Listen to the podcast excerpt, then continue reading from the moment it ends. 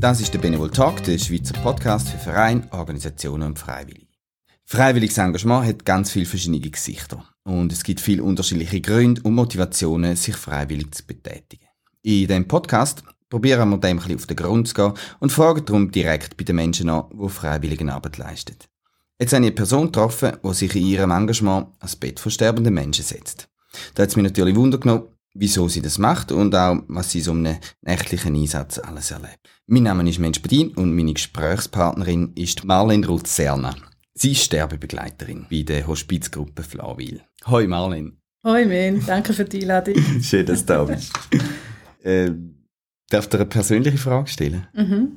Was ist für dich die schönste Vorstellung vom Sterben oder vielleicht auch, wie wirst du gern können sterben? Wenn du jetzt dürftest Wenn ich dürfte wählen, ich glaube irgendwo im Wald.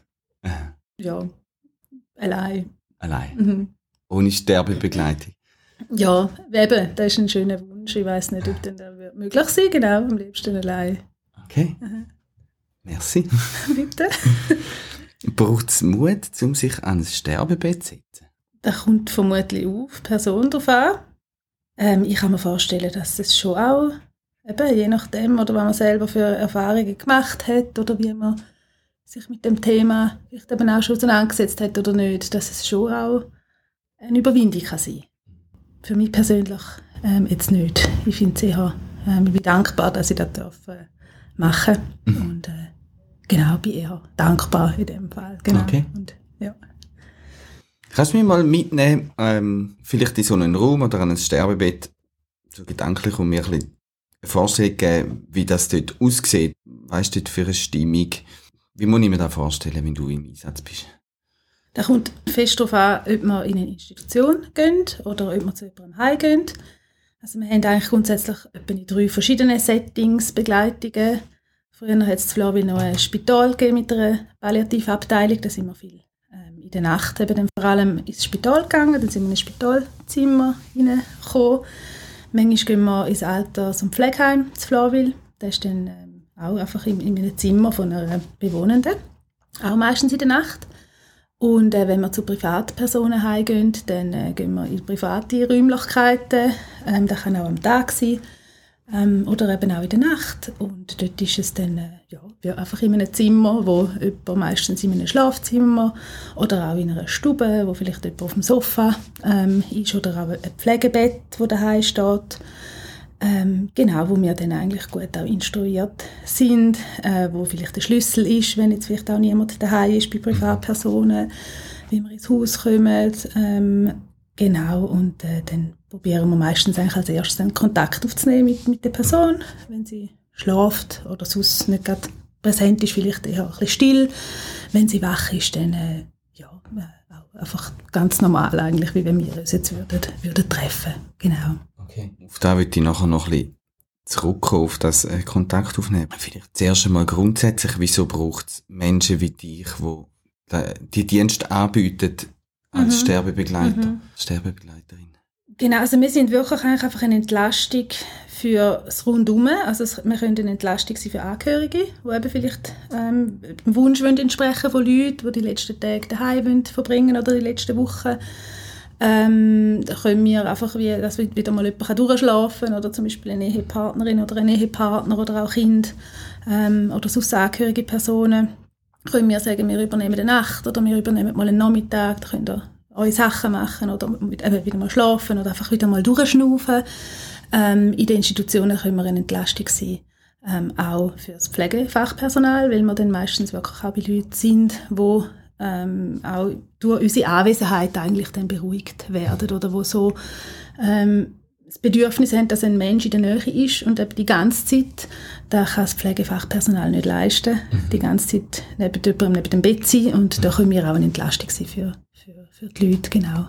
Okay, also du machst das nicht nur, weil das die sterbenden Menschen keine Angehörige haben und auch können leisten, ja. sondern eben auch gerade, wenn sie haben, um die entlasten. Genau, genau.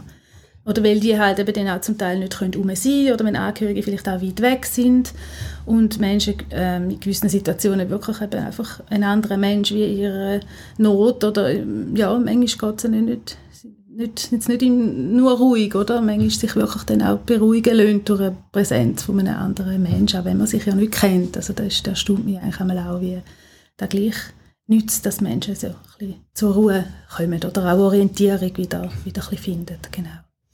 Der funktioniert aber so in dem Fall, dass man sich dort auch melden kann. Als angehörige Person mhm. kann man sich beim Hospizdienst Flawil melden, in dem Fall, und äh, fragen, ob da jemand zur Entlastung vorbeikommen Ja, genau. Also wir haben eine Handynummer und die ist eigentlich fast rund um die Tour einsatzbereit. Man kann auch ein Mail schreiben. Da können sich äh, Familien und Angehörige selber melden oder es meldet sich auch die Spitex oder der Brückendienst oder eben das Arzt- und Pflegeheim. Also da kann irgendjemand, der die Entlastung eigentlich wünscht, äh, kann sich mit uns in Verbindung setzen. Mhm. Gehen wir zurück mal ans Sterbebett. Du hast vorhin gesagt, als erstes nimmst du mal Kontakt auf mit dem Menschen, der am Versterben ist. Gestaltest du die Situation aktiv oder hm, was machst du dort so ganz konkret? Gibt es Rituale, die du machst? Oder wie muss ich mir das mhm. vorstellen? Ähm, ich mache ich mache eigentlich relativ wenig. Also ich komme einfach und also ich probiere eigentlich einfach so aufmerksam wie möglich zu sein und die Bedürfnisse von dieser Person probieren zu erkennen und dann wie denen einfach Folge zu leisten. Also eben, wir sind nicht ausgebildete Pflegefachpersonen. Also es kann jeder eigentlich freiwillig in einem, in einem Hospizdienst mitarbeiten. Aber wir können äh, zum Beispiel helfen, wenn jemand ein Glas zu trinken will. Oder dann kann man irgendwie helfen, oder da ans Maul zu führen. Oder es gibt manchmal so die Tupfer, wo man so ein bisschen Flüssigkeit ähm, kann raussaugen kann. Dann kann man die erreichen. Oder eben, wenn die Menschen so fest unruhig sind, können wir vielleicht helfen, irgendwie am Bett dran zu sitzen und nachher wieder abliegen. Oder wenn man sich zutraut oder wenn die Person auch noch vielleicht selber aufs WC geht, kann man wie auch helfen, stützen. Aber das ist natürlich auch nur, wenn wir uns das zutrauen. Und wenn wir in der Institution sind, in diesen Fällen läuten wir meistens dann gleich der Pflegefachperson oder wenn jemand aufs WC muss. Ähm, einfach irgendwie probieren, die Bedürfnisse so gut wie möglich zu erkennen und die helfen zu erfüllen. Mhm. Genau, manchmal ist es auch reden oder irgendwie nachfragen. Aber genau, ich glaube, es geht mehr darum, dass man selber einfach aufmerksam dort ist und ohne selber viel jetzt von sich aus oder ich von mir aus mache jetzt eben eigentlich wenig oder probiere einfach da aufzufangen oder, oder zu unterstützen, was wie gewünscht ist von der, mhm. von, von der Person. Erlebst du, dass die Person Angst empfindet oder äußert? Mhm, ja, manchmal schon. Ja. Also so ein bisschen die ganze Palette, oder? aber schon auch eben viel Not eigentlich auch. Mhm. In dem Zwischendinen oder zum Teil auch. Und da klingt dir zum da begleiten? Nicht immer, nein. Mhm. nein. genau, also wir können oder ich kann es sicher nicht lösen. Ich kann es ja. einfach teilen oder irgendwie in dem Moment irgendwie vielleicht signalisieren, ich bin auch da und, und ich, ich sehe es oder ich höre es und ich, ich trage es mit, aber mehr geht wie nicht. Mhm. Mhm. Wenn es jetzt aus irgendeinem Grund zu einer Überforderung würde kommen, jetzt von dir als freiwillige Person, gibt es da irgendwie einen Notfallplan oder eine Ansprechperson? Ja, genau. Also wir können eigentlich meistens, oder wenn wir jetzt gerade auch privat bei jemandem sind, wo ja dann keine Fachpersonen herum sind, haben wir wie eine Notfallnummer wo man könnte anrufen also eben irgendeine Angehörige oder sonst auch Spitex, wo, wo parat wäre. Und von uns, von der Hospizgruppe, haben wir Einsatzleiterinnen, die auch selber zum Teil ähm, Fachpersonen sind. Ähm, eben, wir sind auch im Netzwerk unterwegs, also wir haben, wir haben auch Weiterbildungen, wo man, wo man wie die Thematiken oder was uns beschäftigt, wie auch so Raum bekommt, um das auch äh, miteinander zu besprechen. Wir haben regelmäßige Austauschübungen Genau, also da gibt es äh, verschiedene Möglichkeiten, je nach Dringlichkeiten auch von der, von, von, vom Notfall in dem Sinn. Wie wirst hm, kann ich das so fragen? ähm, es gibt ja einen Grund, wieso das ihr da macht und, und zu Sterbenden hingeht und sie begleitet. Was würdest du sagen, welche Wirkung hat da, wenn jemand von euch kommt? Ihr sind ja häufig fremde Personen, die kennt, ihr kennt einander nicht und ihr begegnet da in einem sehr, sehr intimen Moment. Ähm, was hat das für eine Wirkung? Was, was ist der, hm, Vielleicht lange das schon. Ja, genau. Also wenn uns jemand nicht will, dann gehen wir auch wieder. Also manchmal dann mit, also würden wir auch theoretisch auch wieder gehen, oder manchmal, also es, es geht nie darum, die Leute, die Leute wollen zu bevormunden oder irgendwie dort sein, obwohl die Person da gar nicht will. Kommt zwar, oder habe ich jetzt noch nie erlebt, aber äh, eben die Wirkung ist einfach ist sehr, ich glaube, schon beruhigend. Also so das Gefühl manchmal, es ist fast wie wenn man ein kleines Kind hat oder, oder Säugling, oder, wo ja auch einfach ein Mensch einfach beruhigende Wirkung hat auf den kleinen Mensch, oder? Und im anderen Fall ist es eben ein kranker Mensch oder ein sterbender Mensch, der sich wirklich auch durch einen anderen Mensch irgendwie beruhigen oder ja, irgendwie so ein bisschen zur Ruhe kommen lässt, habe ich das Gefühl, so jetzt aufgrund von meiner, von meiner Erfahrung. Und manchmal vielleicht auch nicht, manchmal merkt man auch nichts, also manchmal gibt es auch wirklich ganz ruhige Zeiten, wo, wo ich dann auch nicht weiss, am nächsten Tag oder nach ein paar Stunden, wäre es jetzt ein Unterschied, hätte es jetzt einen Unterschied gemacht, wenn ich jetzt nicht dort gewesen wäre. Mhm. Also da ist auch noch manchmal noch schwierig zum, zum, zum erkennen oder zum irgendetwas mhm. können interpretieren. Mhm. Vielleicht noch einfach, dass ich es richtig verstehe ihr sind ja nicht, es ist nicht jedes Mal, wenn du im Einsatz bist, hinterlässt du nachher eine verstorbene Person. Äh, du gehst wahrscheinlich auch häufig und dann kommt wieder jemand anderes. Einfach, dass man das vielleicht auch noch gesagt ja, genau. hat. Äh, es ist nicht so, dass du an jedem Einsatz nachher ist Nein. jemand gestorben. Nein, das ist ja so. Ja, genau. Also vielfach ist, leben die Leute auch noch mehrere Wochen, oder? Es ist, es ist, es, eben, es ist auch zum Teil schwierig zu sagen, ist jetzt da schon eine terminale Situation oder fängt sich vielleicht die Person nochmal? Also da können manchmal nicht einmal die Spezialisten sagen, oder? Also sind wir jetzt, geht es jetzt noch zwei, drei wie viele Tage geht es jetzt noch, da liegt man meistens jetzt falsch auch.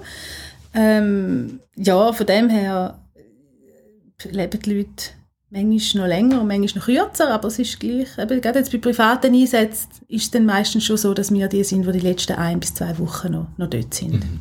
Mhm. Okay. Sterben und Tod ist ja äh, ein Tabuthema. Oder ich nehme es zumindest so wahr. Wie ist das für dich? Du, oder wir, wir haben jetzt, reden da recht offen ähm, über das. Du bist sehr häufig konfrontiert durch dein Engagement mit dem Thema Sterben und Tod. Hm, redest du anders drüber? Gibt es Leute, die komisch reagieren auf ähm, die Art, wie du äh, Sterben kannst thematisieren? Wie erlebst du das Tabuthema Tod und Sterben? Vielleicht kommt es auch ein bisschen darauf an, mit wem das man redet, aber ich habe das Gefühl, es ist gar kein Tabuthema mehr. Also, mhm. Das war vielleicht wirklich vor 10, 20, 30 Jahren noch anders gewesen, aber das ist jetzt wirklich einfach meine persönliche Hypothese und vielleicht ist es auch, weil ich jetzt schon lange mit dem Thema unterwegs bin. Ich bin viel mit Menschen im Kontakt, aber es ist ja nicht nur das Sterben, es ist ein Verlust allgemein oder es ist Leiden allgemein oder? Man leidet so viel irgendwie auch, auch im Leben, dass man auch da, darüber darf reden. Also ich habe das Gefühl jetzt, oder auch bei den Jugendlichen jetzt, es ist, es ist nicht mehr so, dass man nicht darf sagen, es geht mir nicht gut oder, oder, oder ich, ich, ich bin eben irgendwie traurig oder? Also dass man Gefühl nicht darf ausdrücken. Ich habe schon das Gefühl, es, es, ist, es ist wie ein offenerer Umgang auch. Mhm, also ich habe das Gefühl, ja, mit, mit dieser Sterbe- und Todesthematik, also ich, ich habe viele eigentlich Gespräche, wo, wo es nicht darum geht, uh, weißt jetzt da und so schlimm und, und komisch, sondern, sondern irgendwie einfach so ein bisschen, eben, was ist deine Erfahrung und was ist meine Erfahrung oder was glaube ich oder was denkst du? Okay, ich hatte um so unterschiedliche Reaktionen. Gerade letzte hat mir jemand gesagt, oh, oh nein, da will ich nicht drüber schwätzen, oder da geht mir zu näher, oder mhm. das ist doch ein trauriges Thema. Ja, eben, vielleicht kommt es wirklich darauf an, mit dem, dass man redet, oder? Dass man mehr einfach auch kann. Eben, es ist nicht alles nur sonnig und schön, es ist, also vielleicht ist es auch so ein bisschen die Zeit, gell? es ist in den 80er, 90er, ist alles immer aufwärts gegangen und schöner geworden und besser, oder? Und irgendwie das ist nicht mehr so. Die Krisen sind überall und eben, dass das da wie auch dazugehört. Ja. Also eben so die Schattenseiten ja. gehören wie auch dazu und das macht wie wenig Sinn, einfach die auf der Seite zu lassen, oder? Ja, also. ja stimmt. Es wird ja auch viel über Tod berichtet, über sterbende Menschen. Gerade jetzt in denen, mit all den Krisen, wo man medial ähm, sehr näher mitverfolgen können. So. Mhm. Hm. Ja, ich, ich achte mal noch drauf, wie ich es jetzt nach dem Gespräch, ja, Gespräch mit dir empfinde. Ja. ja, und eben wahrscheinlich auch in welcher Bubble dass man, dass ja. man sich befindet. Ja, voll. Gibt's, wie gehst du von einer Sterbebegleitung heim? Vielleicht auch, wenn jemand verstorben ist. Wie fest begleitet dich das nachher? Oder gibt es denn etwas, was du machst für dich? Oder ist es gemacht mit dem Heimgehen? Mhm. Ähm, je nach Intensität begleitet es mich noch länger oder kürzer. Einfach eben sicher auch in Gedanken oder, oder irgendwie in bestimmten Momenten. Aber es ist jetzt nicht so, also ich, dass, dass, mich, dass, es mich noch, dass ich es noch lang dann mit mir trage. So. Mhm. Aber kommt, kommt wirklich auch ein bisschen darauf an, vielleicht jetzt, wie, wie die Situation war. Aber, aber schon so gewisse Sachen oder Situationen, die kommen immer wieder. Also ja, gerade auch noch so viele so humorvolle Sachen oder, oder, oder Situationen, die eben auch irgendwie so, so sehr schön oder sehr positiv sind in dem Ganzen inne.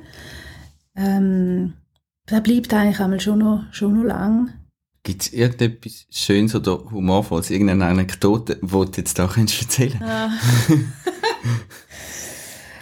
ähm, ich weiß nicht. Du, vielleicht, kommt, vielleicht kommt dir nachher noch etwas in den Sinn. Ich schön sehen, aber was will ich jetzt noch machen? Du musst auch nicht. Ich hätte gesagt, du darfst äh, auch Fragen nicht beantworten. Gut. Ähm, ja, also wenn du jetzt ein bisschen Werbung machen um sich freiwillig als Sterbebegleiter in, zu engagieren, mhm. was, was würdest du einem Menschen sagen, wieso ja. lohnt es sich, ja, genau. um das zu machen? Also eben, ich finde es einfach eine super Gelegenheit, um also sich mit der eigenen Vergänglichkeit zu konfrontieren. Oder zum wie einfach auch die eigene, das eigene Leben so mal wieder in einen anderen Kontext zu stellen. Oder auch, dass man mit Leuten im Kontakt ist, wo ähm, eben vielleicht nicht mehr so lange da sind. Also da macht auch immer auch etwas mit einem selber. Und äh, ich finde, das ist irgendwie sehr, sehr wertvoll und bereichernd um sich auch selber überlegen, was ist wichtig, was ist nicht so wichtig in meinem Leben und was will ich, was will ich Zeit, für was will ich Zeit geben und für was will ich keine Zeit geben. Ähm, genau, abgesehen von dem, dass es wie einfach auch eine schöne Gemeinschaft ist, finde ich jetzt so die Hospizbegleiterinnen oder, oder die freiwillige Gruppe. Ähm, ja, da, dass ich finde, es ist wie es hat einen grossen Mehrwert, also Überbegleitungen aus, wo jeder für sich geht, oder so die gemeinschaftlichen Punkte, wo man, wo man sich zusammen trifft oder wo man wieder austauschen kann, äh, finde ich, ist sehr, ähm, sehr eine äh, grosse Bereicherung auch, oder, zum neue Leute kennenlernen, die sich vielleicht eben auch für ähnliche Themen interessieren, die selber auch schon ganz viel Erfahrung äh, mitbringen vom eigenen Lebensweg. Und ähm, ja, dann allgemein eben, wenn man auch in Institutionen geht, also ich glaube, der Hospizdienst St. Gallen ist auch in den Spitälern und in den, in den Heimen, abgesehen von Privatpersonen. Ich finde, das ist äh, einfach auch schön zu sehen, wie, wie umgegangen wird, auch in den Institutionen. Also ich finde, das, das, das ist auch, äh, gibt wie auch ein anderes Bild, oder? Wenn man manchmal so da pflegt, äh, Schreckgespenst irgendwie heim oder der Institution und das stimmt gar nicht. Also wie sorgfältig gleich auch mit den Leuten umgegangen wird und, und wie so, so ein bisschen von innen auch so ein, ein Spital oder, oder Alters- und Pflegeheim im Alltag aussieht, finde ich, da, also das ist auch noch spannend, wenn man da so ein bisschen hinter den Mauern ja. äh, schauen. Ah, du kommst dann auch an so verschiedene Orte vorbei und ja, siehst bist dort, dann rein, oder? Sehr bist mhm. rein. Mhm. Genau. Ort, wo du vielleicht auch mal äh, wirst genau, landen? Genau. Machst du so Gedankenspiel? Ja, könnte schon sein. Ja, ja, ja, also ja, dass da wie auch eine Option ist. Ja, mhm. ja natürlich, genau. Dann finde ich es immer irgendwie gleich super, wie, wie die Qualität so hoch ist in unserer Pflege, mhm. oder, oder? Also meine Erfahrungen sind wirklich fast durchwegs positiv oder im Wissen darum, dass der, dass der Personalmangel so groß ist, oder? Mhm. Wie gleich die Leute, die auf diesen Stationen arbeiten, einfach so, so gut oder so das Bestmögliche machen, oder? Für, für ihre Bewohnenden und, und Patientinnen und Patienten. Mhm. Ah, voll schön. Ja, gesagt. voll. Das ist richtig voll. gut. das ist ein großes Kompliment. Das ist nicht nur ein Werbespot für die freiwillige Arbeit, sondern auch für das Arbeiten in der Pflege. ja, und das ist das Schöne an der freiwilligen Arbeit, wenn sie dann eben ergänzend ist und entlastend kann sein mhm. äh, für vielleicht eben mhm. eine Fachperson, die wahnsinnig viel muss leisten und jetzt du in dem Fall mhm. einen, einen Teil kannst abnehmen. Mhm. Und eben, also gerade auch die ganze Palliativpflege, oder? Das ist ja eigentlich so näher am Menschen, das ist so bedürfnisorientiert, oder? Man probiert, also wenn man wie nicht mehr kann heilen kann, dann ist das Ziel nicht mehr heilig, sondern es ist einfach die Lebensqualität noch so gut wie möglich zu halten, oder? Und dann wird eigentlich alles gemacht dass für den Mensch, oder? Dass es ihm einfach gut geht. Also egal, ob er jetzt irgendwie wieder Zigaretten rauchen oder irgendeinen Schnaps trinken oder, oder irgendwie spazieren, auch wenn es fast nicht mehr geht, oder? Man macht eigentlich alles, dass die Person ihre Bedürfnisse wie mhm. gesehen und, und befriedigt wird. Und das finde ich mega, mega eindrücklich, auch mit Blick auf, auf den Rest von, den Lebensphasen, oder? Mhm. Wo es mhm. vielleicht manchmal auch ein bisschen mehr in diese Richtung gehen. Genau. Also mega, mega, mega schöner, spannender Einblick. Einmal mehr. Ich sage es immer wieder, ich liebe es, um den Podcast zu machen, weil ich einfach so mhm. dank den Gesprächen so ein bisschen mitgenommen wird in, in unterschiedliche Engagements. Etwas habe ich vorher noch vergessen. Ich, ich frage jetzt gleich noch schnell. Habt denn ihr auch äh, so wie eine Ausbildung? Ja, ja, genau. Wenn wir, äh, wenn wir neu sind, dann gibt es einfach mal ein Erstgespräch mit der Einsatzleitung. Und äh, da tut man so ein bisschen Motivation anschauen, oder dann irgendwie, wieso will man das machen. Und äh, da gibt's äh, meistens ist alles gut, oder? Und dann äh, geht man noch so einen Kurs vom SRK, vom Schweizerischen Roten Kreuz. Das sind dann, glaube ich, noch ein paar Tage, aber so ein verteilt über mehrere Monate. Da ist eigentlich so ein Vorbedingung, dass man dann kann in Einsatz gehen kann.